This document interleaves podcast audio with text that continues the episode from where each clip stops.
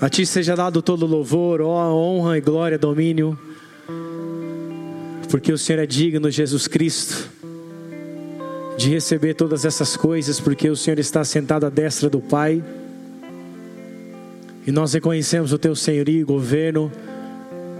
Tu és aquele que venceu a morte, ressuscitou e nos deu da presença do Teu Santo Espírito para que possamos viver a Tua palavra e sermos como Tu és. Por isso, Senhor, nos alinha nessa noite.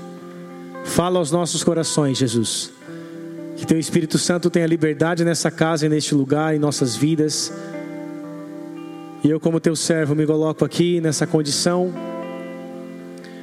de um ministro da Tua palavra que não pode oferecer nada para o Teu povo. Eu não tenho alimento, mas o Senhor tem as palavras de vida eterna.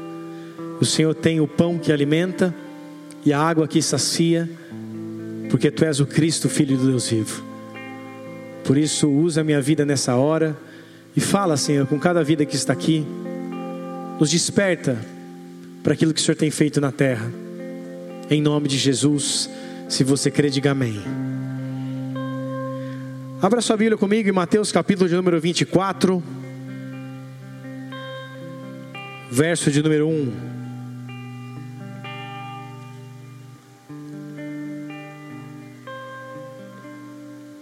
Mateus 24, verso 1.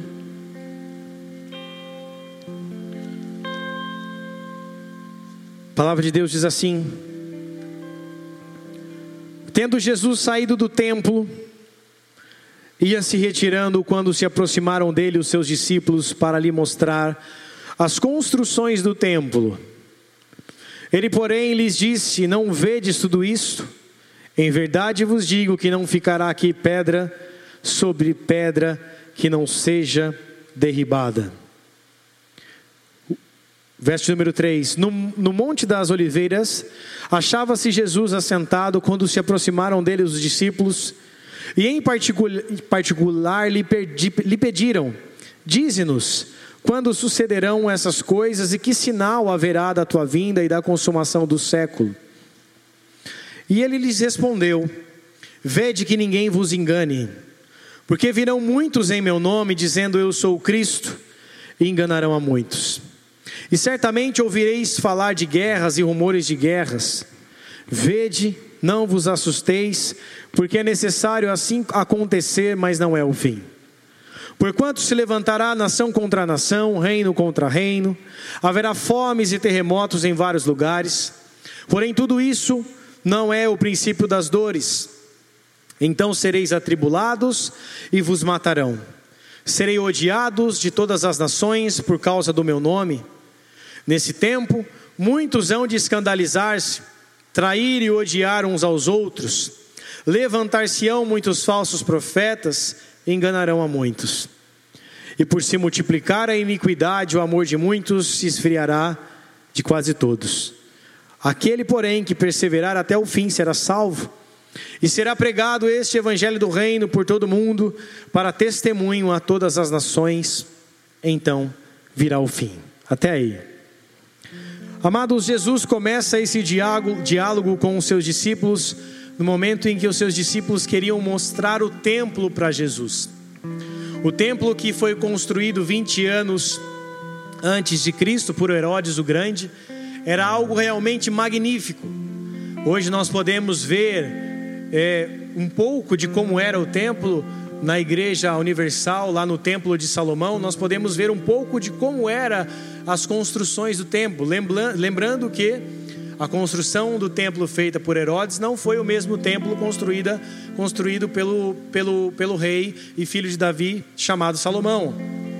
O templo construído por Herodes, que ficava na capital, em Jerusalém, era um templo muito magnífico a Bíblia, os historiadores, na verdade, dizem que eles eram feitos de pedras de mármore, brilhantes, eram brancas essa pedra, que pessoas conseguiam enxergar o seu brilho de, por, por vários, vários metros de distância. Era um, algo realmente que mostrava um esplendor, porque Herodes o Grande ele dominou sobre praticamente o mundo todo, e ali algo foi construído também para mostrar o poder de Roma, e não era apenas algo para mostrar é, e para abençoar o povo judeu, mas era para mostrar o poder da grande Roma, que esse império que dominou a terra por muitos anos, por grandes séculos. Esse templo, os historiadores dizem que esse templo ele tinha esses blocos, né, feitos também de, de, de pedras maciças e de pedras ornamentadas com vários detalhes em ouro. E também algumas pedras mediam 12 metros de comprimento, 3 metros e meio de largura e 3 metros e meio de largura. 3 metros e meio de largura, 12 de comprimento, 3,5 de altura e 3,5 de largura, e eles eram encaixados perfeitamente um ao outro. Então era algo realmente magnífico, era algo realmente que chamava muita atenção. Os edifícios, como eu disse, era feito de um mármore branco brilhante, e em toda a parede tinha uma estrutura com grandes placas de ouro então o templo ele era algo realmente cheio de ostentação ali para aquele tempo. Tempo. Era realmente algo sobrenatural ali. Era algo que Herodes tinha feito com seus engenheiros, algo que realmente era muito, muito grande. Só que esse templo ele durou pouco um pouco tempo, como Jesus começa o verso de número 24, verso número 1, ele, os discípulos começam a mostrar para Jesus: olha como esse templo é lindo, olha como ele foi feito, olha o esplendor, olha a glória disso. E Jesus, no verso de número 2, lá de Mateus 24, ele olha para os discípulos e fala: Não vedes tudo isso? Em verdade eu vos digo que não ficará aqui pedra sobre pedra que não seja derrubada. Jesus estava profetizando algo que aconteceu 70 anos após a sua morte. 70 anos após Cristo morrer e ressuscitar e ascender aos céus, 70 anos depois, o templo é derrubado por um imperador chamado Tito. Ele coloca ali naqueles muros, em volta daqueles muros, madeiras, coloca ali é, materiais que causassem combustão e taca fogo em todo o templo, em todo Israel, na verdade.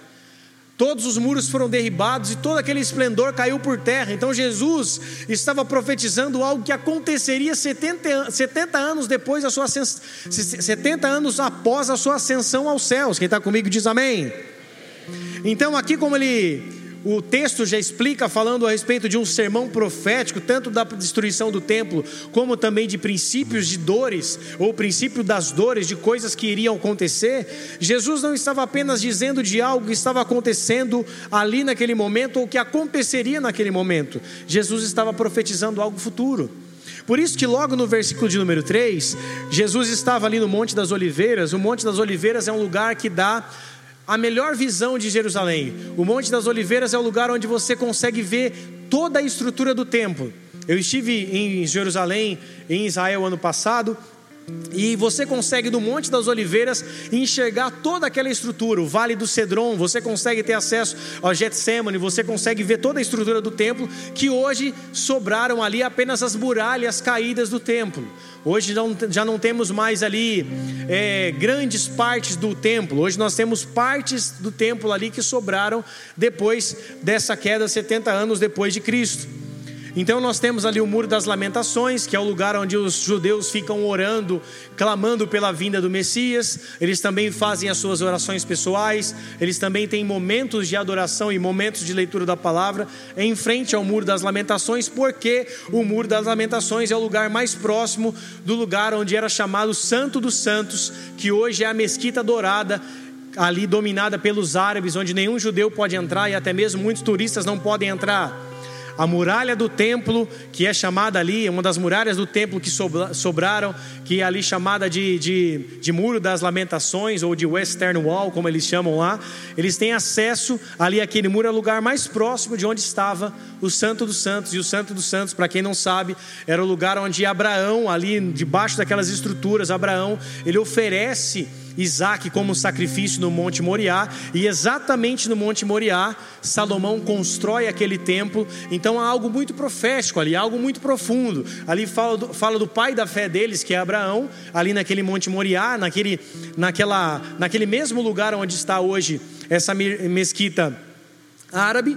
Então, naquele lugar, na raiz daquele lugar, sai Abraão, pai da fé, pai dos hebreus, e também aquele lugar é o lugar onde Salomão construiu o templo né, que Davi deu todo o recurso para ele construir o templo, e ali naquele lugar, o Santo dos Santos era representado, naquele lugar havia a presença de Deus, porque a Arca da Aliança estava naquele lugar. Então, os judeus eles ficam ali no Muro das Lamentações porque é o lugar mais próximo de onde eles tinham acesso a Deus, que era o Santo dos Santos, dentro do tabernáculo ou do templo de Salomão. Quem está comigo diz amém. Então, o muro das lamentações não é para eles ficarem lamentando. O muro das lamentações, porque eles relembram daquilo que Deus era, daquilo que Deus fez, de onde eles estavam inseridos, mas também ali eles clamam pela vinda do Messias, lembrando que os judeus, muitos judeus ortodoxos, que a maioria deles que ficam ali no Muro das Lamentações, não ainda reconheceram Jesus como Messias ou como Cristo, Filho de Deus. Para eles o Messias ainda vai vir. Quem está comigo diz amém. Então, desse momento, no verso número 3, os discípulos olham para Jesus e, fala, e, e, falam, lá no Monte das Oliveiras, com vista para o templo, eles falam: achava-se Jesus assentado, quando se aproximaram deles, dele, os discípulos em particular lhes pediram: Dize-nos quando sucederão essas coisas e que sinal haverá da tua vinda e da consumação do século. Porque Jesus, no momento que estava próximo ali do templo, fala que não sobraria pedra sobre pedra. Os discípulos ficaram ali encafifados com aquilo, eles ficaram temerosos, eles ficaram ali curiosos: meu Deus, quando vai acontecer isso? E quando Jesus estava no Monte das Oliveiras, ele chega para Jesus, eles chegaram para Jesus e perguntaram em particular: mas quando vai acontecer isso? Qual que é o dia? Qual que é o prazo? Qual é o tempo que vai acontecer isso? E Jesus começa a discorrer a respeito dos fatos que precederiam não apenas a destruição do templo, mas os fatos que precederiam o seu retorno, a sua volta e o seu governo sobre a terra, primeiramente arrebatando o seu povo e a sua igreja. E ele começa a falar do tempo do fim, a partir do verso número 4, ele começa respondendo os seus discípulos e fala: Vede que ninguém vos engane. Ele já começa falando isso. Estejam atentos para que ninguém engane vocês. Ele já começa respondendo assim: Quando que vai acontecer isso? A pergunta foi quando que ia acontecer. Jesus começa com uma resposta dizendo: Primeiramente, olhem e não permitam que ninguém engane vocês. Então Jesus já está dando uma primícia, Jesus está dando ali é, é uma demonstração de que muitos enganadores falariam a respeito do seu retorno e falariam a respeito do governo de Cristo sobre a terra, sem mesmo saber o dia, a data, a hora e até mesmo jogando ali no ar para ver o que vai dar. Daí ele começa depois dizendo, no verso número 5, primeiro ele fala que ninguém vos engane, preste atenção, e no verso número 5 ele fala: Porque virão muitos em meu nome, dizendo eu sou o Cristo, e enganarão a muitos. Então muitos viriam no seu nome dizendo ser o Cristo, a fim de enganar e verdadeiramente tirá-los da presença e da promessa eterna que é o reino dos céus. Hoje, se você for ver, muitas coisas estão sendo criadas a fim de enganar as pessoas. Hoje, muitos, muitas, até mesmo religiões têm sido criadas para enganar as pessoas. Hoje muitas religiões não aproximam o povo de Deus ou o povo de Cristo, mas o levam completamente para, uma, para um distanciamento da parte de Deus, um distanciamento da presença de Deus. Eu não preciso ficar citando aqui, você tem acesso a informações e à internet, você sabe de centenas, ou talvez porque não milhares de religiões que existam para afastar o povo de Deus e não para levá-los para perto de Deus. Hoje existem muitos enganadores que governam e que estão à frente dessa missão que é enganar o povo, espalhados pelo redor dessa, pelo redor dessa terra, enganando a muitos, ludibriando a muitos. Se você pesquisar na internet e tiver a curiosidade, você vai ver cada coisa completamente distante da palavra de Deus, completamente fora da palavra de Deus, ou até mesmo pessoas que estão usando textos fora de contexto para proteger os seus pecados, para não haver mudança em suas vidas. Eles criam algo colocando um texto bíblico mas na verdade aquele texto não é para que eles sejam mudados, mas é para trazer uma defesa do seu pecado. E ele descontextualiza o que a palavra de Deus diz, e a palavra de Deus não é apenas um, um versículo que você lê.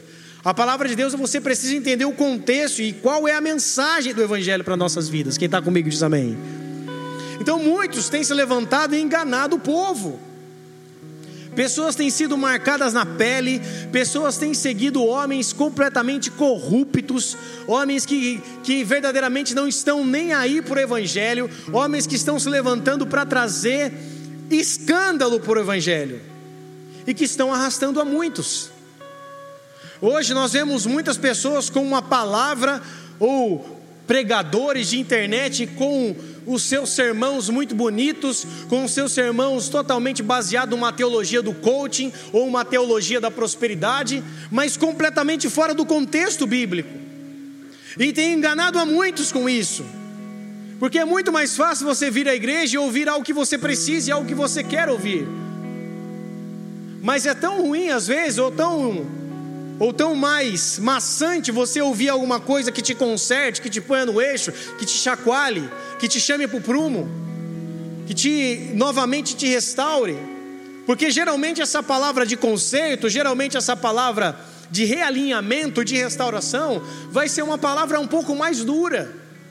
Vai ser o pai chamando um pouco a nossa atenção com um tom de voz diferente do comum. Da mesma forma, quando um pai vai chamar a atenção de um filho, uma mãe vai chamar a atenção de um filho, ela não vai chamar assim: Oi, meu amorzinho, para de fazer baguncinha.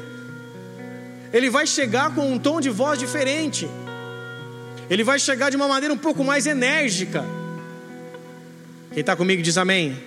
Para chamar a nossa atenção. E Jesus olha para os discípulos e fala: Muitos virão meu nome, em meu nome, dizendo ser o Cristo enganarão a muitos. Jesus já estava profetizando algo que começou a acontecer tão logo, tão logo, que no momento em que Paulo está construindo e instituindo as suas igrejas, ali pelo meio da Ásia, ali naquela, naquela região de Éfeso, que hoje é a Turquia, naquelas regiões ali onde Paulo saía em Roma, na Grécia, nos lugares onde ele estava instituindo a igreja, quando ele começa esse trabalho, já começam os enganadores a surgir. A igreja de Corinto sofria com enganadores, a igreja de Éfeso, Éfeso sofria, sofria com enganadores e pessoas que se levantavam contra a palavra de Deus a fim de enganar a muitos. Se você ver e ler o livro de Atos, você vai ver Paulo em vários confrontos ali teológicos. Você vai ver Paulo diante de um povo e de uma multidão adorando a Artemis, lá em Éfeso, com um templo que era uma das sete maravilhas do mundo. Você vai ver Paulo falando a respeito daquilo, você vai ver Paulo confrontando aqueles homens, você vai ver aqueles artífices que faziam as imagens de esculturas se levantando para tentar matar Paulo. Você vai ver Paulo confrontando Simão, o mágico que fazia mágicas e que ali enganava e ludibriava pessoas. Você vai ver Paulo no livro de Atos expulsando o demônio de uma mulher que era adivinha que era ali dominada por, por pessoas que ganhavam dinheiro por, por aquilo que ela fazia. Você vai ver no livro de Atos muitos outros relatos de enganadores que surgiram para falar das fábulas judaicas, pessoas que ali protegiam a circuncisão e os ritos judaicos, até mesmo o apóstolo Pedro foi um desses, que Paulo teve que confrontá-lo face a face a respeito do, da circuncisão, que Paulo teve que confrontá-lo face a face a respeito do judaísmo. Então nós vemos, amados, que logo após a ascensão de Cristo Jesus, a baderna dos enganadores, a mentira dos enganadores já começaram imediatamente. O evangelho foi pregado e da mesma forma que o evangelho começou a ser pregado entre as nações, entre os povos, já também começaram a levantar os enganadores e aqueles que iriam lucrar com o evangelho e aqueles que iriam corromper o evangelho. Por isso Jesus está falando: tende os olhos abertos, prestem atenção, porque muitos vão vir no meu nome, e esses muitos vão enganar a muitos. Por isso, amados, eu e você precisamos estar completamente conectados com o Evangelho de Cristo Jesus, que é a palavra de Deus. para não sermos enganados como os crentes bereanos não eram enganados, porque tudo aquilo que era dito tudo aquilo que era contextualizado, eles conferiam nos seus pergaminhos e nas suas escrituras, porque eles tinham consciência bíblica de quem Deus era, de quem Cristo era, de quem Paulo era e de que qualquer outro apóstolo, discípulo, evangelista, missionário, pastor, profeta ou mestre que viessem até eles, eles tinham consciência bíblica se eram de Deus ou não. O que nos falta para essa geração de hoje é uma consciência bíblica e uma cosmovisão bíblica de você entender o que é o Evangelho e saber aquilo que está escrito e não inverter aquilo que está escrito em prol da sua vida, em prol dos seus deleites, em prol dos seus belos prazeres, em prol da sua vontade. Não é o Evangelho que tem que se adaptar às nossas vidas. Somos nós que temos que nos adaptar ao Evangelho. Você não tem que fazer, eu também não, o Evangelho que me agrade, o Evangelho que me proteja, o Evangelho que me abençoe, o Evangelho que me faça próspero, que me faça rico, que me faça ter casas, inúmeros dinheiros na minha conta, inúmeros recursos na minha conta. O Evangelho é aquele que me mostra a realidade de Deus. Eu posso ter carros, eu posso ter casa, eu posso ter uma vida financeira da maneira como Deus quiser, mas primeiramente eu entendo que tudo isso perante o Evangelho não é meu, mas pertence ao meu Senhor. E você não faz uso desse Evangelho para você ter uma barganha com Deus. Você sabe que assim como já disse, o que Deus deu, Deus tirou, e se Deus deu é dele, e se Ele tirar também é dele, porque bendito seja o teu nome como Davi, com todos os seus recursos de guerra, todos os seus despojos de guerra, ele sabia que tudo pertencia a Deus, e aqui está, Senhor. Tudo para a tua glória e para a construção do seu templo e do seu tabernáculo nessa terra, tudo é teu, tudo é para a tua glória. Já não tenho mais acesso a nada, porque assim como Paulo fala, eu já estou crucificado com Cristo. Agora não vivo mais eu, mas é o Senhor que vive em mim. Então tudo pertence ao Senhor, tudo é teu, tudo é para a tua glória. A minha família é tua, a minha casa é tua, meu carro é teu, a minha vida financeira é tua, tudo é para tua glória, tudo é teu. Então nós não ficamos ali fazendo um evangelho light, fazendo um evangelho onde nós só recebemos aquilo que queremos, ou aquilo que vai ser bom para nossas vidas. O evangelho ele contém inúmeras promessas. O evangelho contém inúmeras, o evangelho contém inúmeras bênçãos. A palavra de Deus contém inúmeras bênçãos mas a palavra de Deus contém inúmeras advertências. A palavra de Deus contém inúmeros, inúmeras chamadas de atenção, inúmeros sermões que vão nos exortar e nos trazer para perto para voltar à verdade, para voltarmos a quem Cristo é, para voltarmos às Suas profecias. Eu quero que você olhe para a pessoa mais bonita que está do seu lado e fale para ela assim: está próximo a vinda do Senhor Jesus Cristo.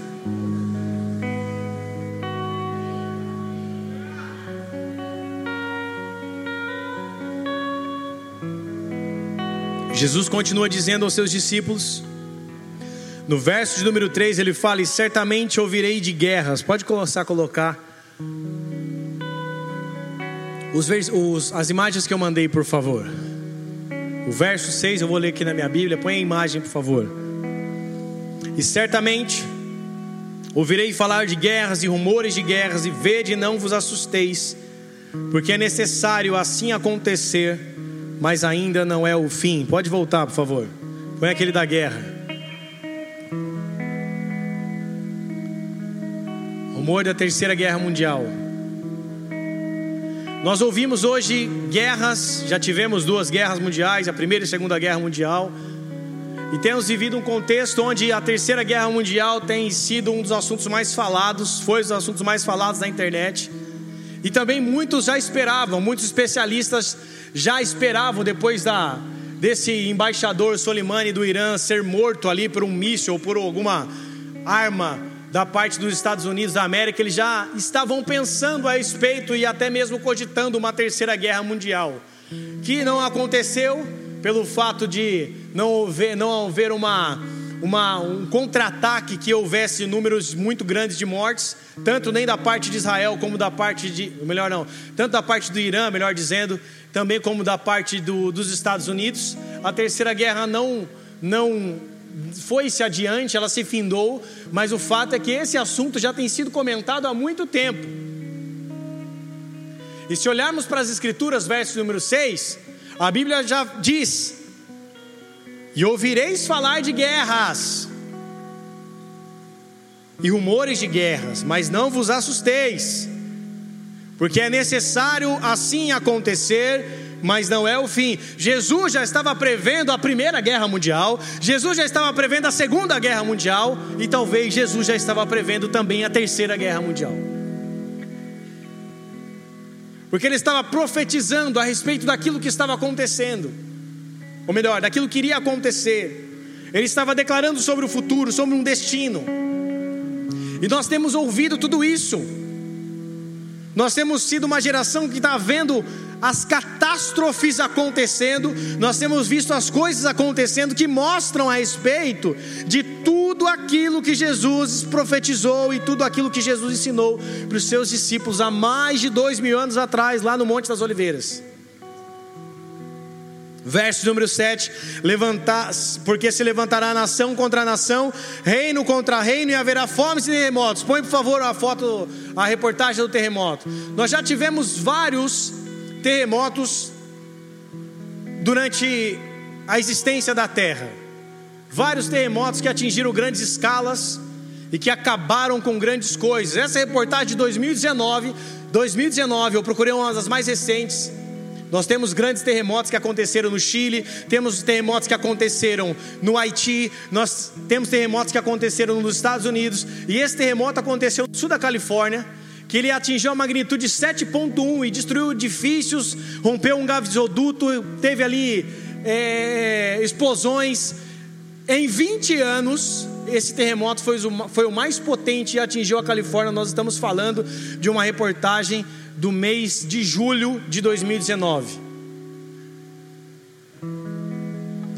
Tremores de terra em outros tantos lugares têm acontecido, talvez numa escala de uma magnitude não tão grande, mas temor, tremores de terra e terremotos já têm acontecido em vários outros lugares. E no verso 8, Jesus fala: calma, é só o princípio das dores, não é o final. O verso número 9 ele fala: Então sereis atribulados e vos matarão. Põe o número de morte de cristãos por ano, por favor a imagem. Morte de cristãos aumenta 40% em 2018, diz ONG Portas Abertas. Essa ONG fala que só em 2018 mais de 4 mil cristãos foram mortos apenas porque não negaram a sua fé ou até mesmo porque professaram, proferiram a sua fé em Cristo Jesus. 4 mil pessoas. Coreia do Norte é uma das que mais mata cristãos. Índia é um dos que mais, mata, mais mata cristãos. Nigéria é um dos que mais matam cristãos, e em todos os outros locais da terra nós temos visto homens e mulheres de Deus sendo perseguidos, ateado fogo nas suas igrejas, ateado fogo nas suas casas, homens e mulheres morrendo e crianças morrendo carbonizadas. Jesus estava dizendo a respeito disso que logo algum tempo depois, quando o evangelho chega em Roma através do apóstolo Paulo, nós vemos que grandes relatos da própria igreja católica romana comprovam que no Coliseu, que hoje é um símbolo de turismo lá para a cidade europeia da Itália, nós vemos que homens e mulheres eram entregues à morte para serem espetáculo do povo, mortos por leões e por leoas, apenas porque não negaram a sua fé então isso já está acontecendo. É que nós não vemos, nós não temos acesso a essas coisas, porque nós vivemos num país onde temos liberdade religiosa. O cara quer colocar uma macumba na esquina, ele vai. O cara quer fumar um charuto com o preto velho, ele faz. Nós temos liberdade religiosa. O cara quer fazer um culto, o cara quer abrir uma igreja. Nós temos essa liberdade religiosa. Porém, em muitos lugares, Muitas pessoas têm sido perseguidas e mortas. Em muitos lugares da Europa também, a Bíblia já não está podendo mais entrar. Há uma grande dificuldade de entrada de Bíblias também em Portugal. Porque os lugares onde foram celeiros de missionários e celeiros de avivalistas, como na, como na, na, na Europa, e até mesmo na Inglaterra, Escócia, é, toda aquela Grã-Bretanha e também as regiões ali do lado, tudo que foram celeiros de missionários e lugares onde a palavra de Deus era pregada e a palavra de Deus era lançada para os quatro cantos e vidas eram salvas, hoje há um esfriamento espiritual. Depois que você tiver noção, procura no seu Google, coloca lá o avivamento do país de Gales. Você vai ver um homem que fez um avivamento e que mudou a história do país de Gales. Hoje o país de Gales nem sabe, ninguém sabe, sabe mais que é o país de Gales. Você só se lembra do país de Gales, Gales quando você se lembra do Ryan Giggs, aquele lateral esquerdo que jogava lá no Manchester United.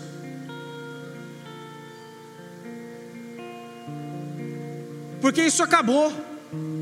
Lutero, avivamento na Europa, Alemanha. Calvino, avivamento na Suíça, acabou. John Knox, avivamento na Escócia, acabou.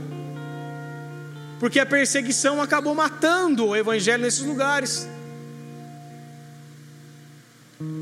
A perseguição fez que muitas vezes a continuidade não fosse dada.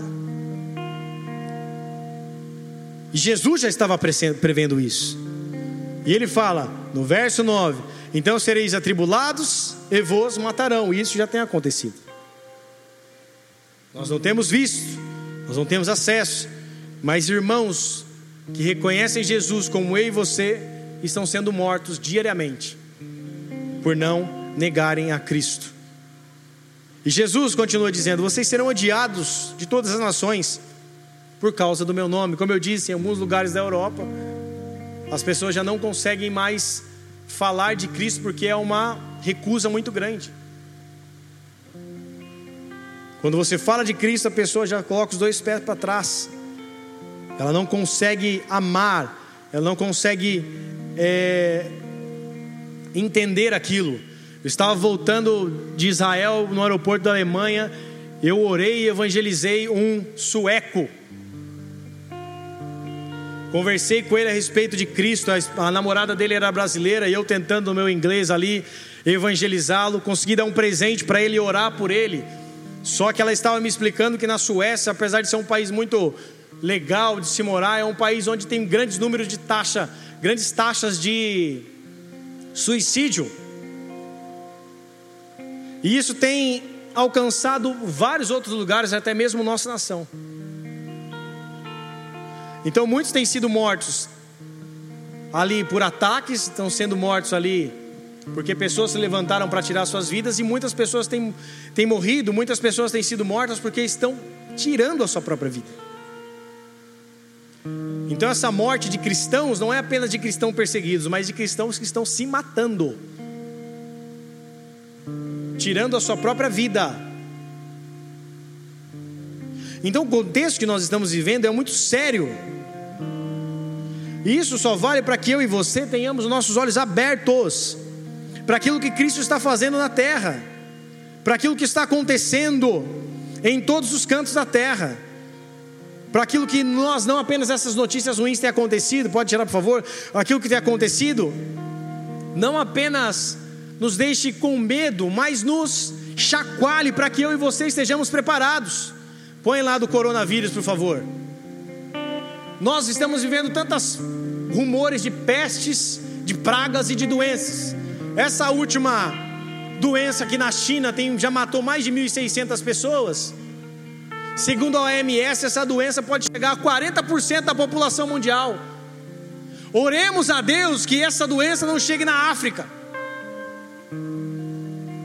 Porque um chinês consegue construir um hospital em 10 dias, mas um africano morre de fome porque não tem saneamento, saneamento básico. Oremos a Deus que essa doença não chegue no Brasil, porque muitas pessoas têm sido mortas ali nos postos de saúde na fila de espera. Você sabe muito bem do que eu estou falando, nós temos um exemplo vivo isso na nossa própria cidade. A Santa Casa é um caos. Antes dessas doenças, antes dessa doença específica, nós já ouvimos falar do ebola, já ouvimos falar da gripe suína, já ouvimos falar da, da doença causada pelo, pelo mosquito que traz microcefalia, que foi várias pessoas no Nordeste que foram atingidas. Enfim, sem falar, após a década de 70 e 80, sem falar na AIDS. O que, que isso nos mostra? Que nós estamos perto do fim. O que, que isso nos mostra? Que Jesus está chamando a atenção do teu povo, porque tudo aquilo que ele disse um dia para os seus discípulos, ele está dizendo para nós: filhos, filhas, olha para o contexto, abre a tua mente, levanta os teus olhos, veja o que está acontecendo ao seu redor. Eu estou voltando, eu estou dando os sinais, e eu e você precisamos ficar atentos àquilo que Deus está falando. Não pode ser apenas uma notícia, ah, é uma notícia, tudo bem, ah, tudo bem aí. Não é apenas uma notícia, é um sinal é um sinal da parte de Deus. Tem alguma outra arte que eu passei para vocês? Uma outra notícia? Ou não? Acabou aí. E essa, por último, não menos importante, o plano do presidente Trump em criar dois estados que trouxessem paz um para o outro, que ali dividiriam a sua capital, Jerusalém, que é o plano de paz entre Israel e Palestina, algo que nunca aconteceu na história da humanidade. A história de Israel e Palestina, a história dos árabes com os judeus, começa lá em Abraão. Você se lembra que Abraão ele tinha uma concubina, e no qual Sara, por duvidar e não ter fé, coloca aquela concubina chamada Agar para se deitar com esse para se deitar com Abraão, ele vai e se deita com ela, e ali sai um filho de Abraão com Agar, que era o filho chamado Ismael. Ismael, por ali Agar está conflitando com Sara, Sara pede para Abraão fazer o quê? Expulsa essa mulher e esse filho, e eles são expulsos para o deserto. Porém, por ele ser um filho também de alguém que Deus amava, que era Abraão, Ismael foi cuidado, recebeu provisão do anjo no deserto e também se tornou uma grande nação. E aí nós temos a divisão de duas nações: filho da promessa Isaac, o povo hebreu, e o filho de Abraão com Agar, o povo árabe. Nunca houve paz entre o povo árabe e o povo judeu. Nunca. Nunca houve paz da raiz de Ismael e da raiz de Isaac. E agora está sendo criado um plano, que nós não sabemos se vai acontecer ou não, mas que nos mostra um sinal da volta de Jesus Cristo. Por quê, pastor? Porque o apóstolo Paulo ele vai além da destruição do templo na sua profecia. Ele vai numa reconstrução do terceiro templo. Primeiro templo, Salomão. Segundo templo, Herodes construiu, Herodes o Grande. E terceiro templo seria um templo construído ali em Israel, e que no momento em que houvesse paz entre árabes e judeus, entre a raiz de Ismael e a raiz de Isaac, quando houvesse paz entre os dois, o anticristo, no seu plano diabólico de governar a terra, em três anos e meio de paz, ele coloca fim aos problemas de moeda, de, de doenças, de problemas universais, ele traz fim a esse problema universal. E quando ele é adorado por todos, quando ele é amado por todos, ele se revela como o anticristo, como filho do diabo que está sendo preparado para a destruição da terra. Ele se levantaria, como o apóstolo Paulo fala, e ali sentaria no trono do terceiro templo e exigiria adoração dos judeus só que ali a igreja já estaria sido arrebatada. Amém ou não? As 70 semanas de Daniel e as promessas de Daniel fala de um governo do anticristo de sete anos. Três anos e meio ele se mostra como um homem de paz, trazendo resolução a todos os problemas da humanidade. No meio desses três anos e meio, a igreja arrebatada vai até Cristo Jesus encontrar com o Senhor nos ares, e logo depois dos três anos e meio, vem as dores. Já não é o princípio, mas vem as dores. vem o momento onde todos aqueles que não tiveram com Cristo e não o aceitaram continuarão na terra, e aí virá o governo do anticristo sobre aqueles que ficaram. Tudo isso que eu estou falando é muita informação, é muita coisa, para eu tentar resumir tudo isso em uma hora de pregação. Mas você tem a certeza que o fato é que o Senhor tem nos dado grandes sinais de uma volta iminente, de um retorno iminente do Senhor Jesus Cristo sobre essa terra. Os grandes examinadores da palavra ou teólogos falam que o momento crucial para a volta de Cristo, mesmo que nós não saibamos, nem Jesus sabe o momento que ele vai voltar para a terra, que ele vai vir jogar a terra, ninguém sabe, nem Cristo sabe, só Deus sabe. Embora ninguém saiba o momento crucial onde que Jesus voltará, os estudiosos dizem que vai ser no momento onde a construção do terceiro templo começar a ser construída, porque ali naquele momento já é um grande sinal do levantamento do anticristo para habitar e reinar sobre a terra e sobre aqueles que não estiverem com o Senhor.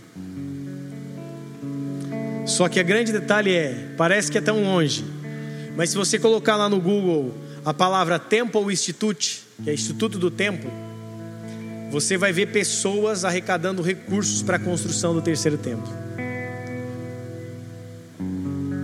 Você vai ver pessoas que já estão movendo os pauzinhos para o templo ser construído.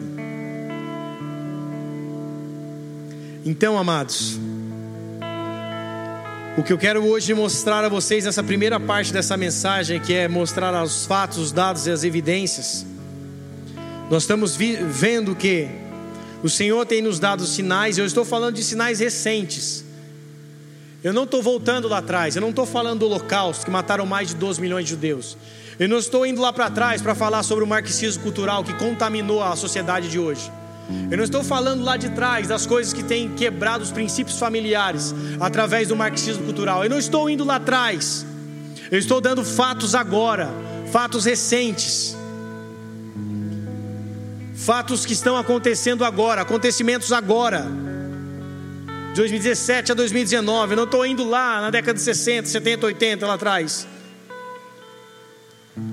Se nós formos olhar para um protótipo do anticristo chamado Adolf Hitler, nós estamos falando de 1940, 1942, tão próximo ali atrás. Nós vamos falar de Mussolini, se nós vamos falar de Stalin, nós estamos falando ali de 1940. Se nós vamos falar de Fidel Castro, Che Guevara, todos esses nós estamos falando aqui, perto, muito perto. Do nosso lado. Tudo isso que tem sido implantado muitas vezes pelo marxismo cultural e também com o comunismo e o socialismo, que o comunismo mata mais, matou mais pessoas do que o holocausto. Você que tem a mentinha comunista aí, a mentinha socialista de pensar que o governo tem que te dar tudo, que tudo tem que ser provido pelo governo, estuda a história da humanidade. Estuda o que Karl Marx tentou implementar com o marxismo cultural, cultural o marxismo que começou apenas como uma revolução entre empresários e funcionários de chão de fábrica. Era só um princípio. Mas quando eles aprimoraram essa mentira, quando eles aprimoraram tudo isso na escola de Frankfurt, na Alemanha, e começaram a ver que apenas o marxismo entre patrão, patrão e empregado não dava muito certo, eles começaram a atingir os princípios básicos e bases familiares. Princípios básicos que são a doutrina judaica cristã, a família, que são as doutrinas também e os ensinamentos ali filosóficos dos gregos, quando eles começaram a atingir a base, atingir a família, trazendo o feminismo, trazendo a homossexualidade, trazendo todas essas coisas para tentar acabar com a humanidade e acabar com a família, nós vemos que a partir desse momento a terra começou a viver outro caos. Mas só que isso dá outra pregação. O que eu quero chamar a tua atenção hoje é para que você olhe para a cruz e olhe para Jesus Cristo e olhe para Ele e veja que o tempo da sua volta está chegando, veja que Ele está voltando e se Ele está voltando, eu preciso me reconectar com Ele. Se Ele está voltando, eu preciso ser restaurado por Ele. Se Ele está voltando, eu preciso me arrepender. Eu preciso e eu não posso ficar de fora da Sua presença. Eu preciso e eu não posso ficar de fora do arrebatamento. Por isso eu e você precisamos estar conectados com Ele. E a segunda parte dessa mensagem é uma mensagem de esperança e restauração. Que o Senhor nos diz, põe lá o texto de Isaías 55, versos número 6 e 7.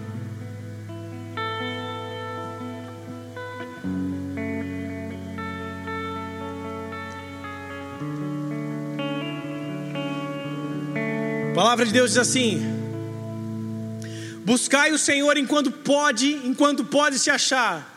Invocai-o enquanto ele está perto. Põe o verso 7. Deixe o perverso seu caminho, o iníquo seus pensamentos, converta seu Senhor, que se compadecerá dele, e volte-se para o nosso Deus, porque Ele é rico em perdoar. Vira a pessoa que está do seu lado e fala assim: Ele é um Deus de perdão. Agora fala para ela assim: Mas você precisa se voltar a Ele. Olha o que ele fala: deixe o perverso o seu caminho, deixe o iníquo os seus pensamentos. Apóstolo Paulo ou Pedro no Novo Testamento vai falar: aquele que rouba, não roube mais, aquele que mente, não mente mais, aquele que prostitui, não prostitua mais. Volte para o caminho, deixe o perverso o seu caminho, converta-se ao Senhor, Ele vai se compadecer, porque Ele é rico em perdoar, Ele é misericordioso. Só que eu e você precisamos voltar, porque a partir do momento em que voltamos, as vendas dos nossos olhos são tiradas e nós começamos a ver a esperança. Em meio a tudo que estamos vendo de caos, nós falamos: Senhor, eu tenho a esperança. Senhor, eu tenho para onde ir, eu sei aonde é a minha morada, eu sei quem tenho crido. Amados, as coisas estão distantes de nós. Mas quantas pessoas e quantas famílias têm sofrido com esse vírus, o coronavírus?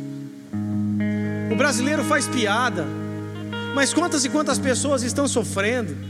Quantas quantas pessoas estão chorando? É sério, amados. O Senhor tem nos chamado para perseverar até o final. Ele fala no verso número 12 de Mateus 24: E por se multiplicar a iniquidade, o amor de muitos se esfriará. Nessa versão fala: o amor de quase todos se esfriará. O amor é a base do Evangelho. O amor é a base de tudo. Quando o amor é tirado, só sobra o mal. E quando sobra o mal, aí só vem catástrofe. Aí só vem coisas onde nós não conseguimos mensurar de quão ruins são, quão ruins são. E Jesus está falando, pela multiplicação da iniquidade, o amor vai se esfriar. O que, que é iniquidade? Pecado sem arrependimento. Você e eu reconhecemos que somos falhos e pecadores, todos nós somos. O problema é quando nós não nos arrependemos, isso se torna iniquidade. E a iniquidade esfria o amor por Deus e pelas pessoas. Jesus resume os dez mandamentos da lei de Moisés em dois: ame a Deus e ame ao próximo. O amor e esse esfriamento desse amor causado pela iniquidade, nós não conseguimos amar a Deus, por isso não obedecemos e não cumprimos a Sua palavra e não conseguimos amar o próximo. E aí que entra a maldade, porque se não há amor, sobra a maldade. Se não há amor, sobra apenas o ódio. Por isso eu e você precisamos olhar com olhos de amor para as coisas, olhar com olhos de amor um para os outros, olhar com olhos de misericórdia um para os outros. Aquele que oferece o juízo, na sua primeira vinda ele não veio para julgar, mas para amar e salvar. Na sua volta, Jesus vem com juízo, mas ele primeiramente ofereceu o recurso do amor. Primeiramente ele ofereceu a mão. E eu e você somos aqueles que estão aqui disponíveis para oferecer o amor, para oferecer a mão, não para apontar o dedo do julgamento. Hoje são pessoas que se levantam uma com as outras, é gente da mesma igreja que não se fala, é gente que um discorda do outro da mesma coisa, é a mesma palavra de Deus e não, se, não consegue ter concordância bíblica um com o outro, porque é cada um pensando no seu, é cada um querendo defender o seu, não se amam, não se respeitam, não conseguem entender o propósito um do outro. Se você respeita o meu propósito, já está bom. Se eu respeito o seu propósito de vida, já está bom. Porque a base do amor é o respeito. Por que, que você casa e continua casado 10, 15, 20 anos? É só o amor? Não é isso, amados. O amor é só um começo, é só uma base. Tem que ter respeito, tem que ter amizade, tem que ter comunhão, tem que ter educação. Porque senão as coisas não mantêm o amor tem que ter educação um com o outro. Você vai falar com seu irmão, qualquer pessoa que está do seu lado, ou qualquer pessoa na testa, tem que ter educação. Saber falar, saber colocar as palavras, não ser um chucro. Respeito uma pela outra, respeito a tua visão, respeito a tua vida, respeito a tua história, respeito o teu pensamento. Ter respeito um pelo outro. Senão viveremos dentro de uma guerra. Hoje muitos crentes de internet estão um guerreando com o outro um querendo levantar a bandeira um do outro, um guerreando com o outro. Hoje é uma guerra entre o feminismo e entre os homens. A mulher quer matar o homem, porque o feminismo precisa crescer, porque a mulher precisa ser empoderada, porque a mulher precisa ter o salário igual do homem, e ela quer matar o homem por causa disso. Respeite um ao outro. Eu sou totalmente a favor do empoderamento da mulher, de salários justos para a mulher, mas eu sou completamente contra a guerra. Você não precisa guerrear com o outro para pôr seu ponto de vista. Você não precisa guerrear contra o outro para mostrar que você está certo, que você é quem tem a razão. Jesus não falou para fazermos isso. Se estamos fazendo é porque estamos querendo fazer algo que seja bom para nós, mas não porque a palavra nos disse. Hoje nós vemos dentro da igreja o que? A guerra do evangelista e do missionário contra o pastor. Ele acha porque que o pastor está dentro da igreja, ele não está preocupado com quem está na rua. Hoje, uma das maiores, as maiores redes missionárias hoje fazem guerra contra a igreja. As redes missionárias hoje, ao invés de pregar o evangelho e trazer o, cre... o perdido para dentro da igreja, não, eles fazem guerra. Não, porque o pastor não é isso, porque ele está fora da visão, não, porque ele é velho, porque ele não está tá pirado. Hoje o missionário, o evangelista, ao invés de ir para fora, para a rua, cumprir o seu chamado e pregar o evangelho e trazer para a igreja, para o pastor cuidar, para o mestre ensinar, para o apóstolo dar destino, para o profeta trazer revelação de Deus, não. Ele quer cuidar, ele quer profetizar, ele quer ser mestre, ele quer ser pastor, mas ele não consegue, porque a Bíblia diz que os cinco ministérios foram criados para a glória de Deus e para que eu e vocês cheguemos à estatura do varão perfeito. Os cinco ministérios é para aperfeiçoamento do corpo de Cristo. Não é para você falar que você tem o seu ministério e sair contra tudo e contra todos. Acorda, igreja brasileira! Respeite o chamado um do outro. Respeite um pastor, respeite um mestre, respeite um profeta. Se você não é um pastor, você nunca vai ter uma mente de pastor. Se você é um evangelista, você vai ter mente de evangelista. Se você é um mestre, você vai ter mente de mestre. Mas apenas respeite o outro que está no seu lugar. Respeite o outro que está do seu lado. Para de querer colocar suas visões goela abaixo. Hoje as redes missionárias estão causando problema muitas vezes para a igreja, porque estão se levantando contra a igreja. Ah, é? Vai pregar lá fora? Quem que vai cuidar? É você que vai cuidar que mal consegue pagar suas contas? É você que vai cuidar que mal sabe 1% do evangelho? É você que vai cuidar que nunca leu a Bíblia inteira? E não tem base psicológica, mental, não tem base bíblica para ensinar, para curar, para ministrar?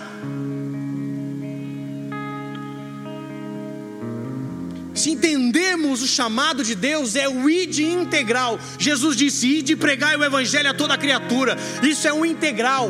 Eu preciso pregar onde eu estiver, eu preciso anunciar onde eu estiver.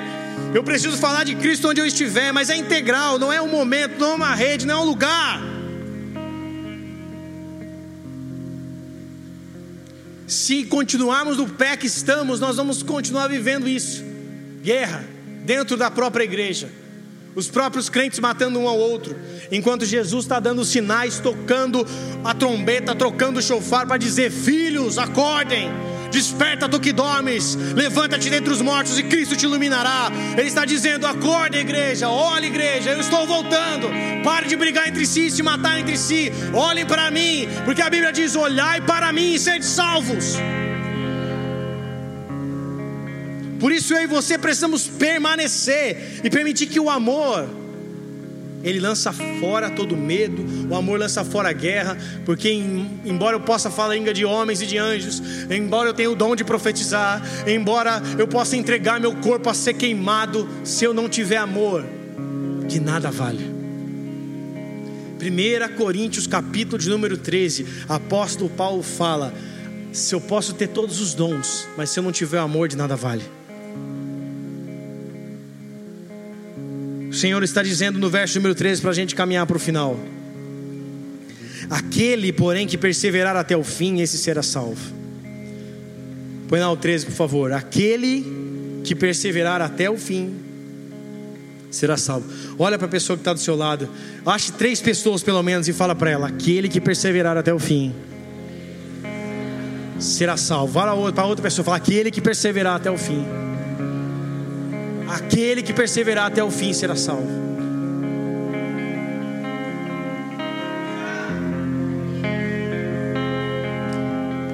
Você vai ter que aprender a ser resistente.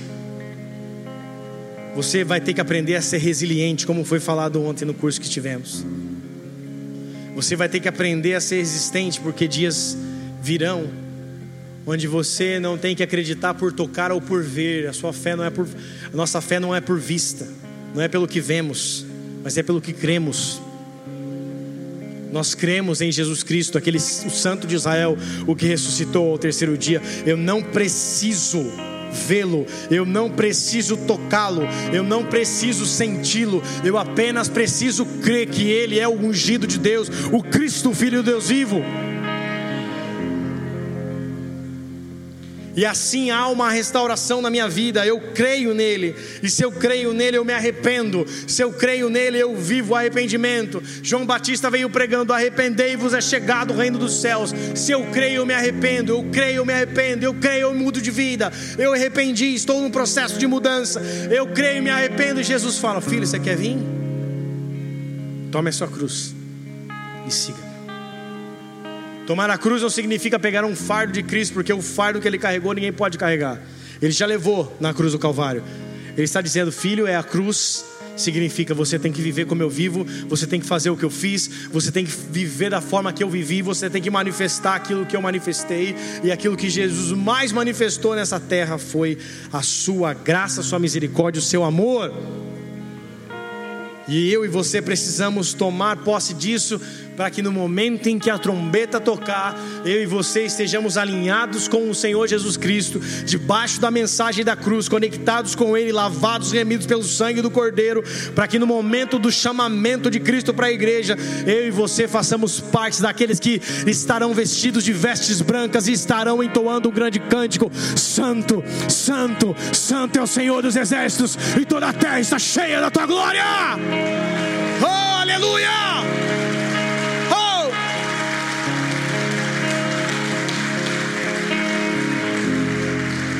Abre a tua Bíblia comigo em 1 Tessalonicenses, capítulo de número 4, verso de número 17.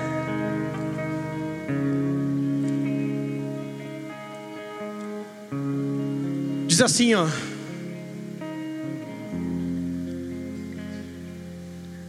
Depois os nós vivos, aqui está falando do arrebatamento do corpo de Cristo, arrebatamento do, daqueles que estarão com o Senhor vivos esperando a Ele. Depois nós os vivos os que ficarmos seremos arrebatados juntamente com eles entre nuvens para o encontro do Senhor nos ares, e assim estaremos para sempre com o Senhor. Essa deve ser a nossa esperança. 1 Tessalonicenses 4 fala, Paulo fala: você não tem que se preocupar com aqueles que estão dormindo. Não vos preocupeis com que ainda dormem no momento oportuno, a trombeta, a primeira trombeta vai tocar, e aqueles que estão mortos em Jesus Cristo ressuscitarão para estar com Ele. A segunda trombeta fala aqueles que estarão vivos, ou seja, a igreja. Estarão vivos e serão arrebatados, terão seus corpos glorificados para estarem reinando e habitando com o Senhor no encontro nos ares, ou seja, Cristo vem e nós subimos e nos ares nós nos encontramos para todo sempre estar com Ele. Essa tem que ser a nossa esperança, porque se perseverarmos, essa palavra se cumpre para nós, para que eu e você vivamos tudo isso. Essa palavra se cumpre para nós porque o encontro com Ele será breve. O encontro com Ele está perto. Em breve nós teremos nosso encontro com Ele. E você precisa crer de todo o teu coração nisso. Isso precisa ter uma verdade na tua vida. Isso precisa ser uma verdade no teu coração. Para que você se encontre com o teu Senhor e Rei, Mestre e Rei da Glória em breve. Isso precisa latejar, isso precisa queimar no teu coração. Quando tudo estiver mal, quando nada estiver fluindo da maneira como você imagina, saiba que a leve e momentânea tribulação não se compara com o peso de glória que há de ser revelado. Quando tudo estiver saindo do seu controle, saiba que em breve você poderá olhar nos olhos com chamas de fogo e Ele enxugará dos nossos olhos todas as lágrimas. Lá não haverá choro, lá não haverá dor, mas a Sua glória resplandecerá sobre nós para todos sempre. Feche seus olhos, cubra sua cabeça.